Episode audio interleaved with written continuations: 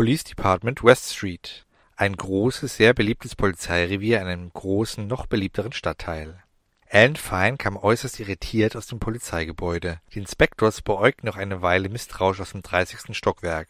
Nun, er konnte natürlich nicht wissen, dass er beobachtet wurde, schon gar nicht, ob es sich um das dreißigste Stockwerk handelte oder nicht. Genauso hätte es auch das vierundzwanzigste gewesen sein können. Aber er spürte es, irgendwie. Schon komisch die ganze Sache. Zuerst erlebt er sowas wie ein Déjà-vu, dann findet er den Mut, seinen Chef zu ignorieren, lässt sich von den Beinen der Chefsekretärin nicht verführen und landet nun auch noch bei der Polizei. Zumindest war dies eine willkommene Abwechslung. Nun gut, gewisse Ängste kamen auch dazu. Erstens, er würde sich wahrscheinlich einen neuen Job suchen müssen. Und zweitens, Wer in Gottes Namen begeht so einen riesigen Aufwand, in ein Hochsicherheitssystem einzubrechen, bei einem bis dato unknackbaren Supercomputer den Zugang zu hacken und die geringsten Spuren zu hinterlassen, um dann nur einen Namen, nämlich seinen, anhand seines Nummernschildes herauszufinden? Das war zu viel für ihn. Kein Wunder, dass ihm die Police Officers, Special Agents, was auch immer es nicht glaubten, dass er keine Ahnung hatte, wer ihm da hinterher spionierte. Vermutlich hielten sie ihn für ein hohes Tier, eine Terroristenzelle. Die würden ihn bestimmt nicht mehr aus den Augen lassen. Vermutlich wurde er auch schon eine ganze Weile überwacht. Vom Staat oder von Terroristen? Gab es überhaupt einen Unterschied? Jetzt war keine Zeit für Paranoia. Es galt, einen kühlen Kopf zu bewahren, nachzudenken. Das Einzige, was jetzt half, war ein schöner, billiger Whisky aus einem Schrank in seiner Wohnung. Und dort begab er sich nun hastig hin. Zu Hause bog er mit seinem rostigen Ford in die Auffahrt ein. Sein Nachbar beäugte ihn über die Hecke hinweg. Er wunderte sich wahrscheinlich sehr darüber, dass Mr. Fine am helllichten Tage mitten in der Woche einfach nach Hause fuhr. Urlaub hatte er eigentlich so gut wie nie. Außerdem war er so abweisend. Schnell schloss er die Garage hinter sich. Im Hause machte er sogar alle Rollos herunter.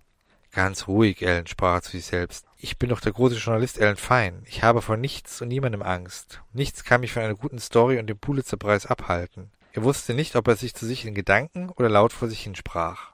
Wie nennt man eigentlich diesen Geisteszustand, wenn man etwas von sich hinbrabbelte? Ach ja, verrückt, dachte er. Seine Hände zitterten. Schnell ging er zum Schrank, um seine Medizin einzunehmen. Er wollte sich ein Whisky in sein Glas einschenken, aber er zitterte zu stark. Schnell nahm er einen ordentlichen Schluck aus der Flasche. Wozu Zeit verschwenden? Sein Nachbar hatte ihn so beäugt. Vielleicht war er ja ein Spion. Na super, jetzt habe ich auch noch Paranoia, Schizophrenie, Paranoia und, äh, verrückt. Einfach und schlichtweg verrückt. Es war zwar schon immer sein Traum, im Mittelpunkt zu stehen, allerdings als guter Journalist, der für sein Können bewundert und dementsprechend bezahlt und verehrt wurde, aber doch nicht unter Beobachtung des Verfassungsschutzes oder einer terroristischen Vereinigung. Nun, ganz ruhig, das bringt mich nicht weiter. Am besten noch ein Schluck. Welche Story könnte so wichtig sein, dass ihn der Staat, Terroristen oder wer weiß was für eine Organisation mit so einem extrem hohen Aufwand ausspionieren würde? Er ging alle im Geiste durch. Mein Gott, seine Artikel waren alle so belanglos, mit belanglosen Leuten, wie Bücher und Schmetterlingssammler etc. Nicht ein Politiker oder Wissenschaftler von Bedeutung war dabei. Doch, halt, war nicht was von einem Waldexperten und irgendwelchen verschwundenen Bäumen? Genau, das musste es sein. Der Wissenschaftler hatte doch irgendjemanden entlassen. Schnell schaltete er sein Laptop ein, um sein Material zu der Story noch einmal zu überfliegen und die Whiskyflasche dabei loszulassen. Materialisieren, erneut mit einem leisen Ding. Zumindest hatte unser Il diesmal kein Déjà-vu, denn dieser Ort war neu, ein Ort, an dem er noch nie war. Und dieser Ort war gut. Jeder Ort, an dem er noch nie war, war gut. Denn eine anhaltende, nicht enden wollende Reise an immer und immer wieder denselben Ort war schon mehr als deprimierend. Nun gut, dieser Ort war neu. Das Problem war, dass es an diesem Ort auch noch dunkel war, obwohl es an diesem Ort nachmittags hell sein müsste. Schließlich war es Frühling. Gott sei Dank bemerkte unser Ild, dass dies nicht an einer plötzlichen Erblindung durch das viele Masturbieren oder gar ein Teleportieren mit dem damit verbundenen Entmaterialisieren und anschließend Materialisieren lag. Nein, es hatte jemand schlicht und ergreifend die Rollos runtergelassen und die Fensterläden zugemacht. Und dieser jemand stank ungemein nach Alkohol und schnarchte. Im Dunkeln tapste er umher, doch seine Augen gewöhnten sich allmählich an sie. Dann sah er ihn. Ellen Fine, auf dem Bett schlafend mit einer Pulle auf dem Bauch, einem Haufen von Ausdrucken seiner geschriebenen Artikel herumliegend. Äh, äh, Mr. Fine, sprach Ilt etwas zögernd. Keine Reaktion. Er sprach etwas lauter. Mr. Fine! Wieder keine Reaktion. Er trat mit dem Fuß gegen die Beine, nur ein verächtliches äh wurde erwidert, welches sich schließlich in ein entspanntes Schnarchen umwandelte und fröhlich fortgesetzt wurde.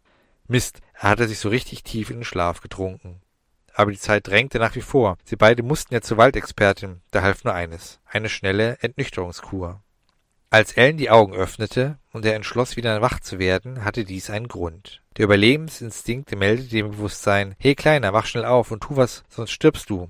Adrenalin tat sein Übriges dazu. Als sich die Lider langsam öffneten, sah er Fische um ihn herumschwirren.